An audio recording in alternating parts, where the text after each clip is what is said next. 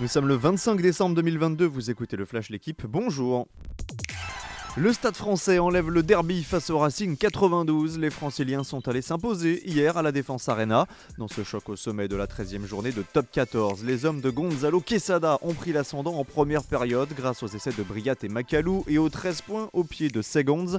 23-10 à la pause en seconde période, Barré, Etienne et Odogou aplatissent à leur tour dans l'embut. Score final 48 à 10, succès bonifié du Stade français qui prend la deuxième place du championnat à son adversaire du jour. La liesse en Argentine, le temps des questions au Brésil. Après le sacre du grand rival sud-américain à la Coupe du Monde, les Brésiliens s'interrogent sur les raisons d'un fiasco. Selon l'équipe, la plupart des supporters à Verde préféraient un sacre de l'Argentine à une victoire française, mais le parcours de leur Célessao, stoppé en quart de finale par la Croatie, fait encore beaucoup parler.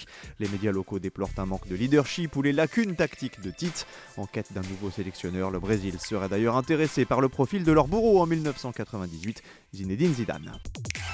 La programmation de Ligue 1, elle aussi, est en question. Après ceux de Nantes et de Lyon, les supporters de Strasbourg rejoignent la fronde pour s'insurger des horaires de match durant les fêtes, et particulièrement ceux après le Nouvel An. Les Canaries reçoivent Brest à 15h le 1er janvier, soit deux heures avant OL Clermont, sans les principaux groupes de supporters en colère contre la LFP.